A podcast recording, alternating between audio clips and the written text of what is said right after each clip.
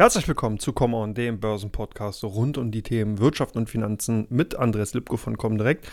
Der liebe Markus ist heute nicht mit dabei, der hatte das ganze Wochenende viele, viele Termine, Börsenstammtisch und so weiter, die ihn doch sehr stark terminlich eingebunden haben. Demzufolge nehme ich die heutige Podcast-Folge alleine auf. Ich hoffe, das macht nicht so viel aus, weil wir haben ja im Endeffekt trotzdem die gleiche Einteilung und demzufolge auch den gleichen Wissensdurst, der von euch gestillt wird und von mir dann heute in, im Alleingang eben befriedigt wird. Und das erste Thema natürlich, wie könnte es anders sein, wird das Thema Inflation sein. Da haben wir jetzt auch von der Bundesbank ein, ja, wie soll man sagen, ein, eine Warnung bekommen, dass die Inflation im Herbst zweistellig sein wird oder sein könnte. Das bedeutet, dass wir hier tatsächlich über 10% ansteigen können. Jetzt fragt sich vielleicht der oder die eine andere Hörer und Hörerin, ähm, ja, warum? Das hat damit zu tun, dass der Tankrabatt, der ähm, gegeben wurde und das ist 9-Euro-Ticket für die günstigere Nutzung des Nahverkehrs, äh, im Herbst auslaufen werden und das dann tatsächlich ähm, Preisdruck ausüben wird. Da werden nämlich die Preise dann in dem Warenkorb, den man eben zur Inflationsdatenbestimmung heranzieht, ungefähr um ein Prozent nochmal ansteigen. Und wenn man jetzt sieht, dass sowieso schon ohnehin die Preise stark am Ansteigen sind durch die Energieträgerpreise, sprich die Strompreise, Gaspreise und natürlich auch das Erdöl, dann kommt das nochmal on top und da rechnet man tatsächlich jetzt mit einer zweistelligen Inflationsrate in Deutschland oder beziehungsweise in Europa. Und das ist natürlich schon eine ordentliche Ansage. Viele von euch werden das schon antizipiert haben, vielleicht nicht ganz so in dem, in dem Ausmaß, weil wenn man jetzt auf die Stromrechnung und auf die teilweise geforderten Abschlagszahlungen schaut, die eben viele Versorger euch ins Haus geschickt haben oder noch ins Haus schicken werden, kann dann schon schwindlig werden, aber darauf gehe ich dann nochmal auf die dritte Frage im ersten Teil ein, die ist nämlich dann natürlich auch damit verbunden, verbunden. Jetzt erstmal, was für einen Status haben wir denn aktuell? Da muss man schon sehr, sehr weit zurückgucken. Das letzte Mal, dass wir eine zweistellige Inflationsrate hatten, das war 1951 im vierten Quartal. Da hat die Bundesbank beziehungsweise dann eben das damalige zuständige Büro für, zur Ermittlung der Inflationsrate eine 11-prozentige Preissteigerung ermittelt und das sind jetzt sehr gut 71 Jahre her. Also da ist schon einiges passiert und demzufolge sieht man einfach auch, was für eine Dramatik dahinter steht und was das im Endeffekt dann auch natürlich noch für Auswirkungen haben wird. Nicht nur für die Unternehmen, sondern insgesamt dann natürlich auch in einer weiteren konsequent für die Finanzmärkte beziehungsweise für die Aktienkurse und natürlich auch für die weitere Zins- und Geldmarktpolitik der EZB. Und deswegen ist natürlich jetzt mit Fug und Recht die Frage zu stellen, wird am 8. September, wenn also die nächste Zinsentscheidung der EZB ansteht, hier tatsächlich nur eine Zinsanhebung mit 25 Basispunkten vollzogen werden oder muss hier die EZB einfach einen wesentlich größeren Zinsschritt vornehmen?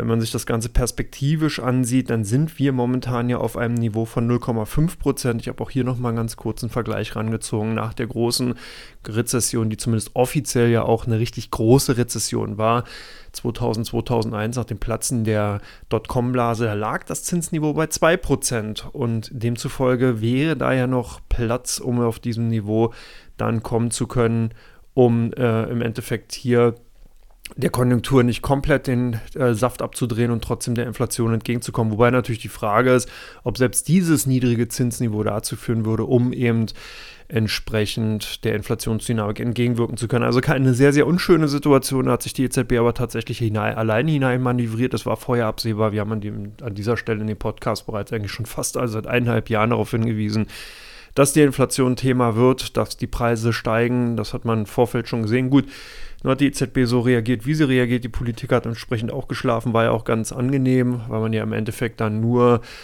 ja, wie soll man sagen, Geld umsonst gratis zur Verfügung hatte, teilweise sogar noch Geld bekommen hat, wenn man neuen Kredite aufgenommen hat. Das Ganze wird sich jetzt rächen. Demzufolge werden auch die Finanzierungskosten teurer. Also es stehen noch bunte Zeiten bevor und es wird auf jeden Fall spannend. Das ist natürlich die zweite Frage, die sich da direkt anschließt.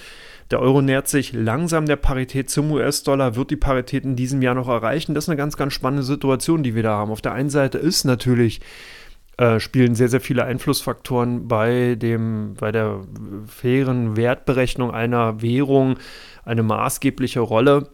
Unter anderem natürlich dann die Wirtschaftsleistung, die dahinter steht. Und in Europa ist es ja tatsächlich so, dass die Wirtschaft naja, man bezeichnet es mal als stabil auf niedrigem Niveau derzeit ist. Das bedeutet, sollten jetzt sich die Inflationsdynamik weiter anziehen, beziehungsweise die Inflationserwartung weiter steigen und dahingehend die Leitzinsen dann angehoben werden, würde das natürlich dämpfend auf eine weitere Konjunkturentwicklung in Europa wirken. Auf der anderen Seite ist natürlich so, sollte die EZB hier nichts machen und die Inflation weiter ansteigen bzw. auf dem hohen Niveau bleiben, geht auch die, das Vertrauen in der Währung verloren, weil natürlich dann die Inflation in dem Wirtschaftsraum, wo dann der Euro im Endeffekt ja auch akzeptiert wird, dann ja eben an Wert verliert, an Kaufkraft verliert, nicht an Wert, an Kaufkraft verliert und das dann natürlich dagegen läuft. Und auf der dritten Seite ist natürlich, oder als dritter Aspekt ist natürlich so, dass der Vergleich mit dem US-Dollar einfach da ist. Das heißt, wir haben eine ganz klassische US-Dollar-Stärke gesehen, die eben aus vielen Aspekten hervorkam, wie natürlich zum Beispiel Flucht in sicheren Häfen in unsicheren Zeiten,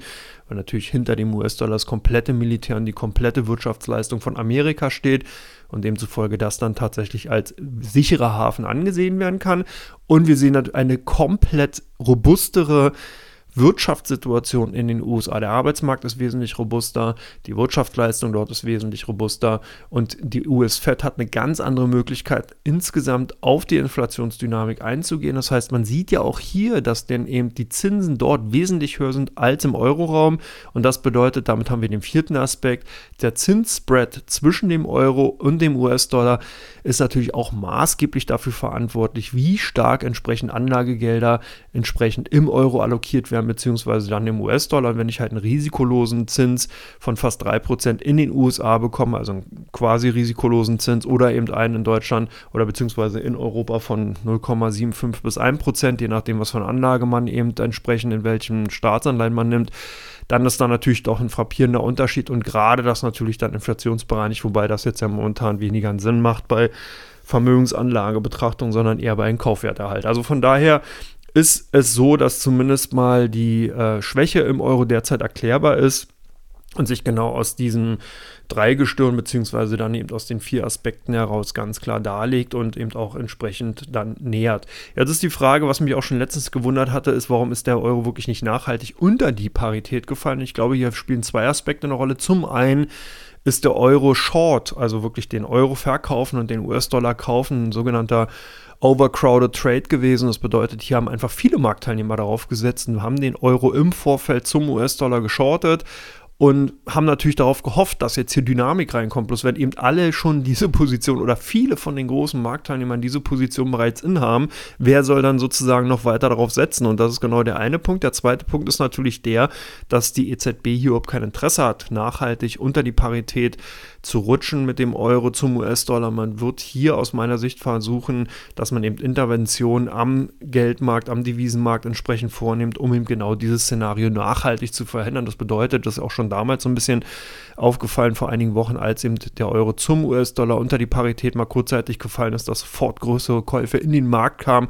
Und das ist natürlich gute Möglichkeit von der EZB hier einfach Stützungsmaßnahmen, Stützungskäufe zu machen. Das heißt, man kauft den Euro, verkauft den US-Dollar und stützt damit die europäische Gemeinschaftswährung. Ich glaube, so einfach wird es auch nicht werden, dass der Euro hier nachhaltig unter die Parität fällt. Da muss schon was Größeres kommen. Ergo, da müsste zum Beispiel tatsächlich ein Erdgaslieferstopp von Russland passieren. Hier müssten also wirklich dramatischere Ereignisse stattfinden, um eben dann hier dem Euro tatsächlich in Anführungsstrichen den Todesschlag oder den Todesstoß zu geben. Noch, denke ich, sieht zumindest erstmal kurzfristig so aus, dass die Parität erhalten bleibt. Last but not least, der dritte Punkt schließt sich so ein bisschen an die ersten beiden Punkte an. Hohe Energiekosten nicht nur ein Problem für Unternehmen. Ja, die Frage ist richtig und auch wirklich berechtigt. Ich habe in der letzten Woche sehr, sehr viele Zuschriften und Kommentare bekommen, dass hier wirklich ganz, ganz viele Zuschauer eben bei meinem YouTube-Format starten den Tagen Lipgos Coffee Break ähm, auf meinem YouTube-Kanal ganz oft einfach darauf hingewiesen haben, wie drastisch wirklich die Situation ist. Das ist mir in diesem Fall gar nicht so bewusst gewesen, aber viele haben eben auch äh, darauf hingewiesen, dass einfach die geforderten Abschlagszahlungen sich teilweise vier, teilweise verfünffacht haben und dass hier einfach wirklich ein enormes Problem aus meiner Sicht heraus auf die Volkswirtschaft zukommt. Und zwar haben wir natürlich auf der einen Seite ähm, hier bei den Privatkonsumenten oder bei den Konsumenten an sich das Problem, dass diese höheren Energiekosten einfach auch natürlich dazu führen, dass das Konsumverhalten sich komplett ändert. Das bedeutet, man wird größere Anschaffungen zurückhalten, zurückstellen und das hat wirklich damit zu tun, wir reden hier nicht darüber, dass teilweise nur wenige hundert Euro äh, fällig werden, sondern hier geht es wirklich darum, dass eben vorher einstellige Ta äh, Tausenderbeträge, äh, beziehungsweise also, oder vierstellige Tausenderbeträge im Endeffekt gezahlt wurden, also vierstellige Bet Eurobeträge so rum bezahlt wurden und jetzt das dann wirklich in den fünfstelligen Bereich rutscht. Also wer vorher weiß, mit 2.000, 3.000 Euro äh, ähm, Energiekosten für einen Haushalt, drei, vier Personen eben äh, äh, zu handhaben hatte, der wird zukünftig 10, 11 oder sogar 12.000 Euro zumindest mal als Abschlagzahlung zahlen müssen. Und das ist wirklich ein Hammer. Das ist ein Brett. Da redet man wirklich um Belastung im Monat von fast 1000, also 800 bis 1000 Euro. Das ist wirklich eine hammerharte Nummer und viele können sich das wirklich nicht leisten. Und das wird auf den Konsum zurückstrahlen. Der Punkt ist der, ich glaube nicht, dass wir das als wirklich langfristiges Ereignis sehen werden. Ich glaube, dass es wirklich nur temporär sein wird und dass auch wirklich in diesem Fall, also nicht so wie die Notenbanken der Meinung sind, dass das nur eine temporäre Erscheinung der Inflationsdynamik ist, sondern ich glaube, dass diese hohen Energiekosten, Abschläge sich im nächsten Jahr auch wieder relativieren werden, weil dann eben auch die Energieträgerpreise rückläufig sein werden. Eben weil wir sehr, sehr starke Asymmetrien sehen, die sich einfach aufgrund von ganz, ganz vielen Sonderaspekten derzeit ergeben. Aber zumindest ist diese kurzfristige Belastung einfach da. Und das wird bei den privaten äh, Konsumenten im Endeffekt dann natürlich auch die entsprechenden ja, Konsumverhaltensänderungen zur Sorge tragen. Das andere, der andere Punkt ist der, und das ist auch eine sehr, sehr interessante äh, Situation, dass das bei den Unternehmen ganz, ganz andere Auswüchse hat. Währenddessen ja der private, äh, der Konsument, der Privatmensch an sich ja nicht einfach sagen kann, ich drehe jetzt mal meine Heizung ab oder äh, werden entsprechend keine elektronischen Geräte mehr benutzen, können das Unternehmen. Unternehmen werden das tun. Das bedeutet wirklich, dass man hier auf die Produktion verzichten wird, beziehungsweise die Produktion im Endeffekt dann runterfahren wird. Da gab es eine Erhebung von Deutschen Industrie- und Handels, von der Deutschen Industrie- und Handelskammer und äh, hier hatte man bei den Unternehmen mal gefragt, wie es eben aussieht, bereits im Juli schon. Und da haben wirklich 32 Prozent äh, aus verschiedenen Sektoren, aus den Branchen Stahl, Glas und Papier gesagt, also wenn die Energieträgerpreise wirklich dermaßen dramatisch ansteigen sollten, dann wird man die Produktion zurückfahren oder einstellen. Und das ist wirklich auch eine, eine harte Nummer. Auf der einen Seite unternehmerisch komplett nachvollziehbar.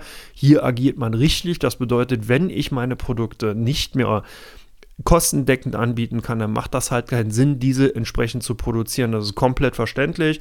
Ich denke, das wird sich auch noch in anderen Aluminium wird auch nochmal sehr, sehr spannend werden, ob das überhaupt noch äh, möglich ist und vor allen Dingen auch der Wasserstoffbereich, der durch Elektrolyse entsprechend äh, dann ja hergestellt wird, ist auch nochmal fraglich, ob sich das überhaupt noch kostendeckend in dieser Form darstellen lässt, obwohl ja Wasserstoff dann wieder ein, natürlich auf der anderen Seite ein Energieträger ist, aber das ist halt auch eine interessante Konstellation, da muss man halt auch nochmal sehen, wie sich das darstellt. Also es wird momentan wirklich sehr, sehr viel zurückgerückt und zurückgerecht, äh, zurechtgerückt. Und äh, eine sehr, sehr interessante Situation, die ich in dieser Form auch so noch nie erlebt hatte mit dieser geballten, mit diesem geballten Risikocluster insgesamt, was zum Glück absehbar aus meiner Sicht heraus wirklich nur eine sehr, sehr kurze Halbwertzeit hat im Vergleich. Wir reden also hier nicht darüber, dass wir ein Phänomen haben, was wirklich als Paradigmenwechsel dargestellt werden kann und sich jetzt fortführend für die nächsten Jahrzehnte darstellt, sondern wir sehen hier eine Sondersituation, wo einfach sehr, sehr viele Einflussfaktoren zusammengekommen sind, ein riesiges Cluster gebildet haben und das ist momentan einfach vorhanden. Also von daher vielleicht an dieser Stelle eine kleine Warnung, auch einen kleinen Silberstreif am Horizont mal dargestellt. Es ist momentan wirklich schwer, das weiß ich und sehe ich auch. Es wird auf jeden Fall eine harte Belastung werden für Unternehmen und für auch jeden privaten Menschen an sich. Aber es wird halt auch nur ein temporäres Phänomen bleiben, sodass ich davon ausgehe, dass wir 2023 zumindest mal eine ja, Erleichterung nicht, aber eine äh, Entkrampfung an dieser Seite sehen, eine Deeskalation und dann äh, dass sich das natürlich auch in den Aktienkursen wieder, stellen, wieder zeigen wird. Also von daher an dieser Stelle auf jeden Fall mal ein ganz, ganz dickes Ausrufezeichen äh, hinter den aktuellen Kurskorrekturen, die wir an den Börsen sehen. Ich glaube, dass wir in der kommenden Woche noch eine ausgedehntere Korrektur bei den deutschen Unternehmen sehen werden. Und damit bin ich im mit dem Teil 1 schon durch und gehe jetzt zu Teil 2 und gehe da auf eure Fragen ein, die ihr uns im Vorfeld zugesendet habt.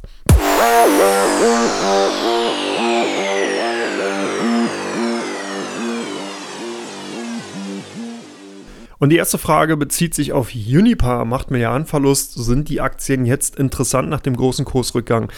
Ja, Unipa muss man natürlich sehen, ist hier tatsächlich natürlich ein ganz klares Beispiel für ein leidgeplagtes Unternehmen, genau aus dieser Konstellation, die ich ja im Teil 1 sehr ausführlich in den einzelnen Punkten beschrieben habe. Das heißt, hier haben wir einfach genau das Problem, wir haben einen Energiehändler, der vorher eigentlich eine bequeme Situation hatte, dass man sozusagen Erdgas aus Russland gekauft hat das dann äh, in großen Mengen und entsprechend an viele kleine Einzelabnehmer mit einem kleinen Aufschlag weitergereicht hat. Das Ganze funktioniert nicht, wenn man die Lieferverträge mit den kleinen, vielen kleinen Privatanleger eingegangen ist und jetzt von dem großen Zulieferer nicht mehr die Gasmengen bekommt, die man eigentlich haben will, beziehungsweise die dann jetzt eben als Ersatzleistung am freien Markt kaufen muss. Und da sind die Preise ja bekanntlich buchstäblich durch die Decke gegangen. Und diese Differenz, die sich daraus ergibt, dieses Delta, könnte man jetzt sagen, ist ein unternehmerisches Risiko, ist aber dafür auch verantwortlich, weil Unipa als systemrelevantes Unternehmen eingeschätzt wird und natürlich auch ist und demzufolge hier einfach ein Konkurs bzw. eine Insolvenz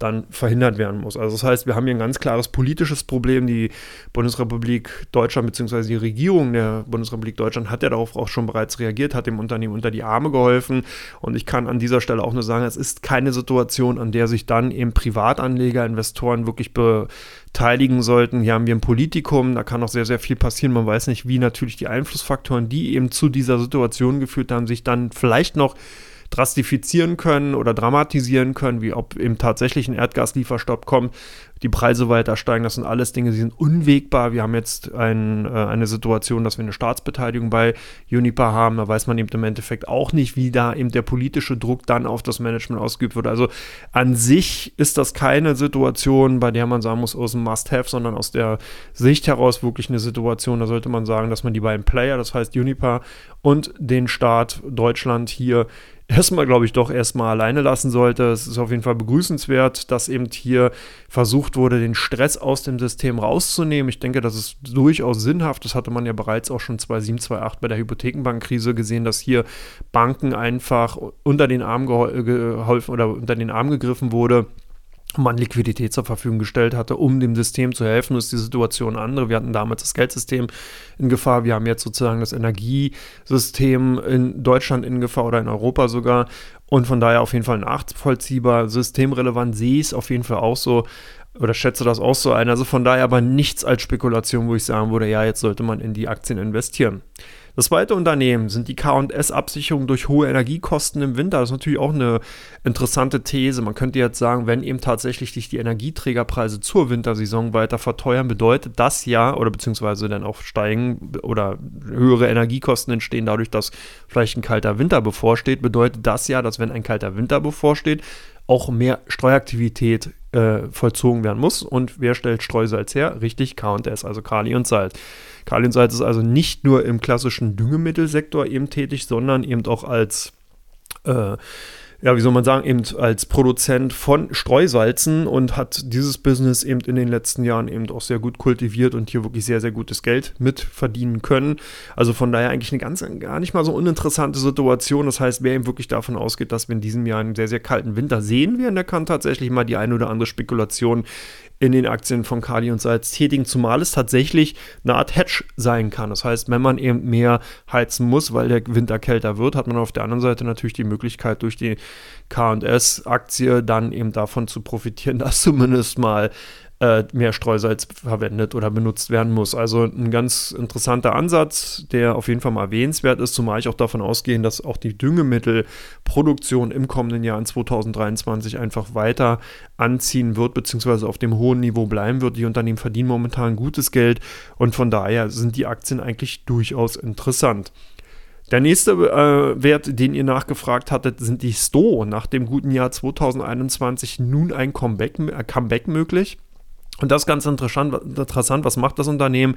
Die Sto SE stellt Dämmstoffe her und ist natürlich ein klassischer Profiteur davon gewesen, dass der Bauboom in den letzten Jahren 2000, ja, kann man schon sagen, 17 bis 2021 einfach ganz, ganz krasse Züge angenommen hat. Durch die niedrigen Leitzinsen sind die Immobilienmärkte in den Ballungsstädten, in den großen Städten in Europa wirklich buchstäblich durch die Decke gegangen. Und da haben halt auch viele geguckt und überlegt, hm, wie kann ich denn entsprechend meine Immobilie noch ein bisschen aufhübschen? Da hat man eben sehr, sehr viele Dämmungsmaßnahmen natürlich vorgenommen, weil die auch politisch vorgegeben waren. Also man hatte hier eine ganz, ganz klare Trendrichtung erkannt. ESG war ein großes Thema in 2021. Da haben natürlich auch viele Investoren drauf geguckt. ESG, was bedeutet das? Nachhaltigkeit bedeutet natürlich auch Abdämmung von entsprechenden Wohneinheiten, Büroeinheiten. Und da ist man halt auch auf die Store-Aktie gekommen. Die Store-Aktie jetzt in 2022 doch eher stärker unter Druck gewesen. Warum? Weil natürlich der Immobiliensektor durch die insgesamte Zinsthematik unter Druck gekommen ist. Das heißt, man hat jetzt gesagt, gedacht, es macht natürlich dann weniger Sinn, mehr Dämmarbeiten, Dämmmaßnahmen vorzunehmen, um die Immobilien entsprechend aufzuhübschen, wenn der Immobilienmarkt insgesamt etwas unter Druck kommt und wir keinen klassischen Käufermarkt mehr vorfinden, sondern momentan eher eine Pattsituation. Das heißt, hier ist also kein Kaufdruck mehr im Immobilienmarkt drin, sondern der lässt langsam nach. Demzufolge wird auch weniger gedämmt. Ähm, jetzt muss man natürlich sehen, wie sich das Ganze politisch gestalten wird. Ich denke, dass das Thema Nachhaltigkeit, Wärmedämmung noch ein großes, großes Thema sein wird, auch gerade natürlich jetzt nach den kommenden Zeiten, beziehungsweise nach den Zeiten, die jetzt kommen werden. Das heißt, 2023 könnte durchaus ein Jahr sein, wo dann eben Sinnhaftigkeit da drin besteht, eben entsprechend durch den Schock, den man natürlich durch die hohen Energiekosten gesehen hat, hier einfach auf Wärmeeffizienz, auf Dämmsysteme zurückzugreifen. Und äh, ähm, ja, das könnte der Aktie durchaus helfen. Ich denke aber, es könnte noch ein Ticken zu früh sein, weil wir einfach hier noch diesen ganz, ganz großen äh, Einflussfaktor vom Immobilienmarkt insgesamt sehen. Aber das Thema Wärmedämmung und Dämmsysteme bzw. Effizienztechnologien für den Dämm- und Wärmebereich dürften äh, auf jeden Fall ein Trendthema bleiben. Also von daher sind die Sto-Aktien aus meiner Sicht heraus zumindest mal ein Watchlist-Kandidaten könnten tatsächlich in 2023 zum Comeback ansetzen. Das nächste Unternehmen, SQM, ein Profiteur des Lithiumbooms, Nachzahlen kaufenswert. Die Sociedad Química y Minera ist ein chilenischer Chemiekonzern und wird natürlich sehr, sehr stark in den Bereich des Siliziumbooms hineingesetzt. Hier muss man aber sehen, dass das Unternehmen tatsächlich primär immer noch ein, Chemiekonzern aus Chile eben ist. Man ist der größte, weltweit größte Hersteller von Kaliumnitrat und äh, Jodprodukten und gehört eben natürlich dazu noch zum äh, einem der größten Produzenten von Lithiumsalzen. Und das ist so ein Punkt gewesen, wo natürlich viele Investoren einfach drauf geguckt haben und aus meiner Sicht daraus viel zu stark den Fokus auf diesen Lithium-Bereich hatten. Ich werde da gleich mal drauf eingehen, wie stark der tatsächlich im Konzern gewichtet ist. Die Aktien sind in der letzten Woche mit Zahlen oder haben Zahlen vorgelegt und ich fand die gar nicht mal so verkehrt, aber der Markt fand sie eben nicht so verkehrt, beziehungsweise fand sie eben doof und hat die Aktie doch relativ stark abgestraft. Und deswegen ist jetzt die Frage, sind die Aktien kaufenswert? Hier muss man sehen, der Umsatz lag über den Erwartungen, der Gewinn etwas unter den Erwartungen. Und worüber reden wir hier? Wir reden tatsächlich darüber, dass der Umsatz im zweiten Quartal 2022 2,6 Billionen US-Dollar ausgemacht hat. Im Vergleich dazu im Quartal, zweiten Quartal 2021, also im Vorjahresvergleichsquartal, da lag er bei 588 Millionen. Das ist eine Steigung von 342 Prozent. Daraus hat sich ein Ergebniszuwachs ergeben von 8 auf 859,3 Millionen US-Dollar im zweiten Quartal diesem Jahres und im Vorquartal, beziehungsweise im Vorjahr lag der Gewinn nur bei 89,8 Millionen US-Dollar, eine Steigung von satten 857 Prozent. Das hat eine, äh, insgesamt auf die äh, Earnings per Share sich ausgewirkt, dass hier 3,01 US-Dollar erwirtschaftet wurden. Im Vorjahresvergleichsquartal waren es nur 31 US-Dollar Cent, eine Steigerung von 871 Prozent. Ganz spannend, dass hier eigentlich dann eben nochmal eine Steigerung eigentlich zu sehen ist in den relativen Bezug. Das heißt, das reine Ergebnis, reine Ergebniszuwachs lag bei 857 Prozent und pro Aktie ist eine Steigerung von 871 Prozent äh, rausgekommen. Das kann natürlich damit zu tun haben, dass die eigenen Aktien zum Beispiel zurückgekauft wurden.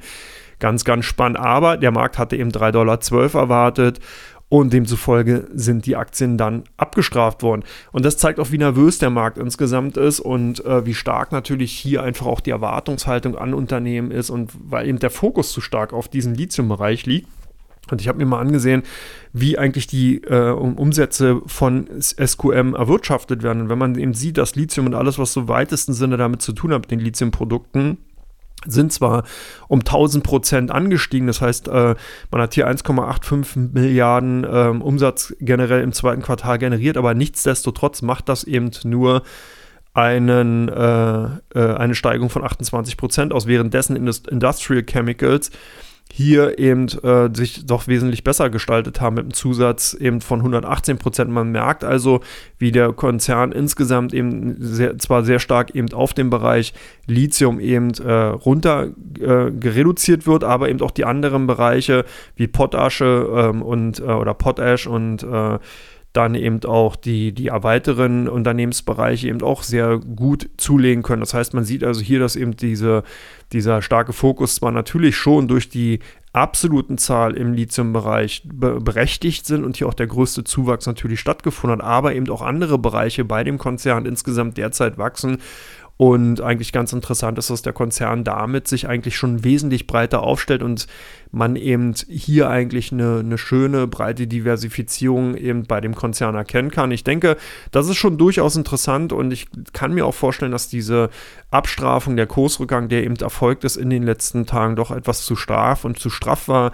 Jetzt muss man aber sehen, der Fokus, wie gesagt, war eben hier sehr stark auf dem Lithium-Sektor, ist natürlich ein Batterieplayer. Das heißt, wenn der Markt insgesamt runterkommt und korrigiert, werden auch viele Investoren einfach weiterhin diesen Fokus zu stark auf diesen Bereich haben.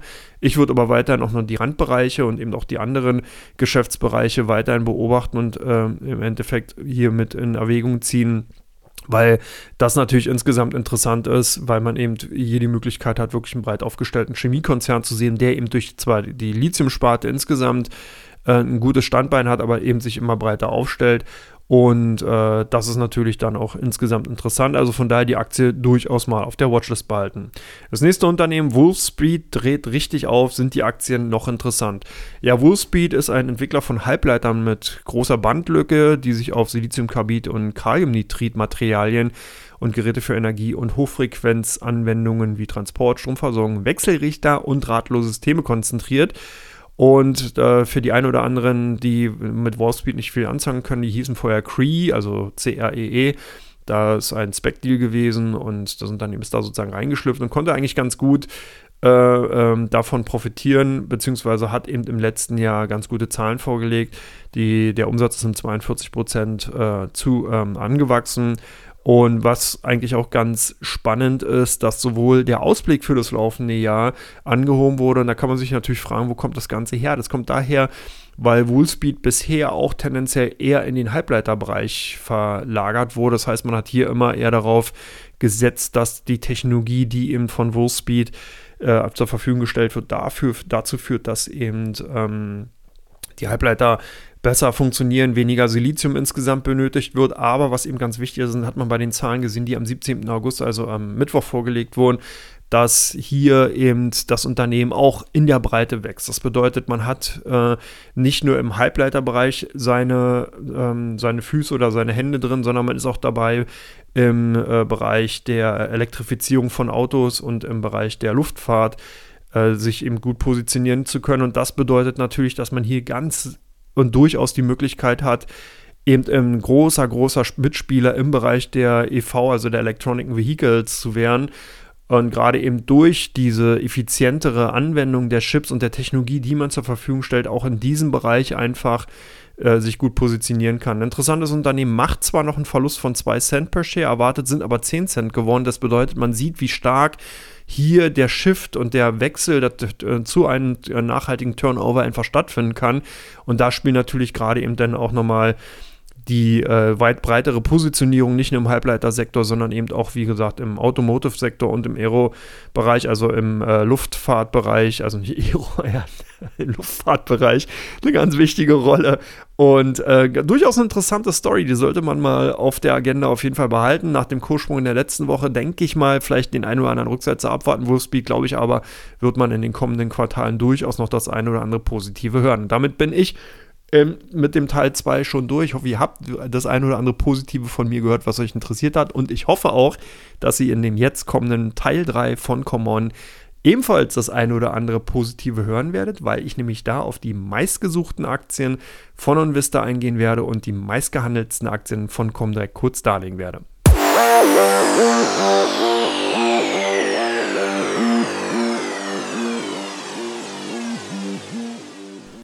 Ja, herzlich willkommen zurück zu Common Teil 3.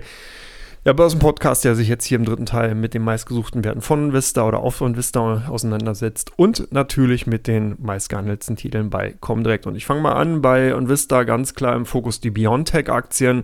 Die haben doch in der letzten Woche einige federn lassen müssen und hier gab es doch viele warnende Analystenstimmen, die eben gesagt haben, hier wird ein Nachfragerückgang bei den mRNA-Impfstoffen erwartet. Das Thema habe ich an dieser Stelle auch des Öfteren schon dargelegt. BioNTech sicherlich gut positioniert gewesen durch die Entwicklung des Covid-19-Impfstoff auf mRNA-Technologie basierend, aber man muss das Ganze weiter ausrollen. Man muss sehen, wie man diese Technologie in anderen Krankheitsbildern oder als andere Anwendungsmethodik eben einsetzen kann. Das Thema Covid ist ausgelutscht. Dazu auch nochmal die Nachricht von GlaxoSmithKline, die hier ganz klar gesagt haben, die werden sich dafür einsetzen, dass man Alternativpräparate eben im Bereich der Impfstoff, Impfstoffe eben in den Markt versuchen wird zu drücken, um eben die große Dominanz der mRNA-Impfstoffe einfach aufzudröseln. Und insgesamt scheinen hier einige Analysten doch eher schwächer unterwegs, beziehungsweise auch den, ihre Aussichten eben runtergenommen zu haben und die BioNTech-Aktie dahingehend unter Druck und dann eben auch natürlich bei Invista gesucht, um zu finden, warum das der Fall ist.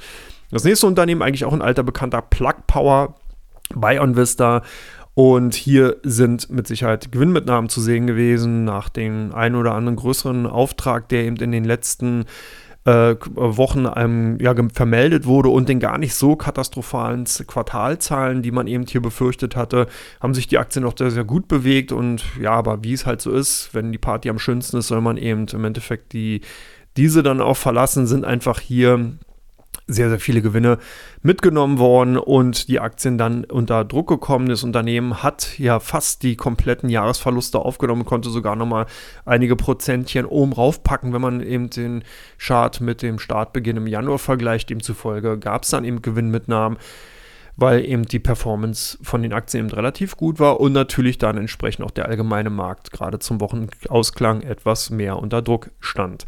Last but not least bei OnVista die Warta-Aktie und das ist ganz spannend. Hier sieht man weiterhin, dass einfach die Optimisten und die Zweifler sich hier ein Stelldich eingeben und die Aktien entsprechend hin und her spielen und äh, ganz gut war oder interessant war, dass die Aktien sich bis Donnerstag eigentlich ganz gut gehalten haben und dann eigentlich am Freitag richtig unter Druck gekommen sind. Es war eigentlich kein, gab keine großen Nachrichten dahingehend. Es zeigt aber auch, dass im Vorfeld einfach die Aktien ein Ausgleichsniveau gefunden hatten und dann am Freitag mit dem allgemeinen Markttrend doch stärker unter Druck gekommen sind. Und ähm, ja, das ist halt genau die, eine Glaubensfrage derzeit. Warte auf der einen Seite aus meiner Sicht heraus gut positioniert, aber wenn der allgemeine Markttrend natürlich abwärts gerichtet ist, dann wird sich auch ein Unternehmen wie Warta dem nicht entziehen können. Gerade auch mit der ja, Basis, die man gebildet hat, aufgrund der eher durchwachsenen ähm, Perspektive für die kommenden Quartale und man hier doch sehr, sehr vorsichtig war bei den Prognosen, rächt sich das natürlich bei den Aktien. Und dann kommen wir jetzt zu Comdirect und schauen mal, welche Aktien da im Fokus von standen. Und da fand ich ganz interessant, auch wenn wir das an dieser Stelle auch schon manchmal hatten. Linde gilt ja so ein bisschen als Fels in der Brandung und auch in den letzten Tagen hat man gesehen, dass doch viele Anleger die Kursschwäche, die auch ab Donnerstag eingesetzt habe, hier einfach für Käufe genutzt haben. Da gehen wahrscheinlich viele davon aus, dass die Positionierung von Linde einfach so gut ist, dass man zwar sich den Markttrend nicht komplett entziehen wird, aber wahrscheinlich nicht so stark abgestraft werden ab, äh, wird oder abgestraft werden kann wie der Gesamtmarkt. Das also hier sozusagen das Beta, was die Linde-Aktien hatten, was man auch in den letzten Jahren einfach ganz gut gesehen hat, demzufolge äh, nicht so stark durchschlägt, beziehungsweise niedriger ist, sodass die Aktien dann nicht so unter Druck kommen und Linde eben aufgrund der breiten Aufstellung und der breiten Positionierung im Bereich der Industriegase einfach interessant sein kann. Demzufolge sind die Linde-Aktien auf jeden Fall unter den Top-Werten bei den meistgehandelten Werten bei Comdirect gewesen. Der nächste Wert, ganz interessant, die Shop-Apotheke, ebenfalls sehr volatiler Wochenverlauf. Man konnte hier eine Trading Range von 76 bis 81 Euro gesehen. Das heißt, gute 5 Euro ging es hier hin und her. Und da ist ganz klar der Impulsgeber, das E-Rezept. Hier ist einfach die Spekulation, wann geht es hier los, weil das Unternehmen einfach auch darauf hingewiesen hat, dass das E-Rezept für das Unternehmen maßgeblich ist. Man kann dadurch einen höheren Cashflow erzielen, man kann sich dadurch mehr absetzen, man kann die Marge weiter ausweiten und sehr, sehr viele Aspekte, die einfach unheimlich wichtig sind für das Unternehmen, weil man eben im Bereich der verschreibungspflichtigen Medikamente einfach höhere Margen, niedrige Eintrittsbarrieren hat im Bereich, im Bereich der rezeptfreien bzw. nicht verschreibungspflichtigen Medikamente und Präparate einfach einen viel zu hohen Konkurrenzdruck hat.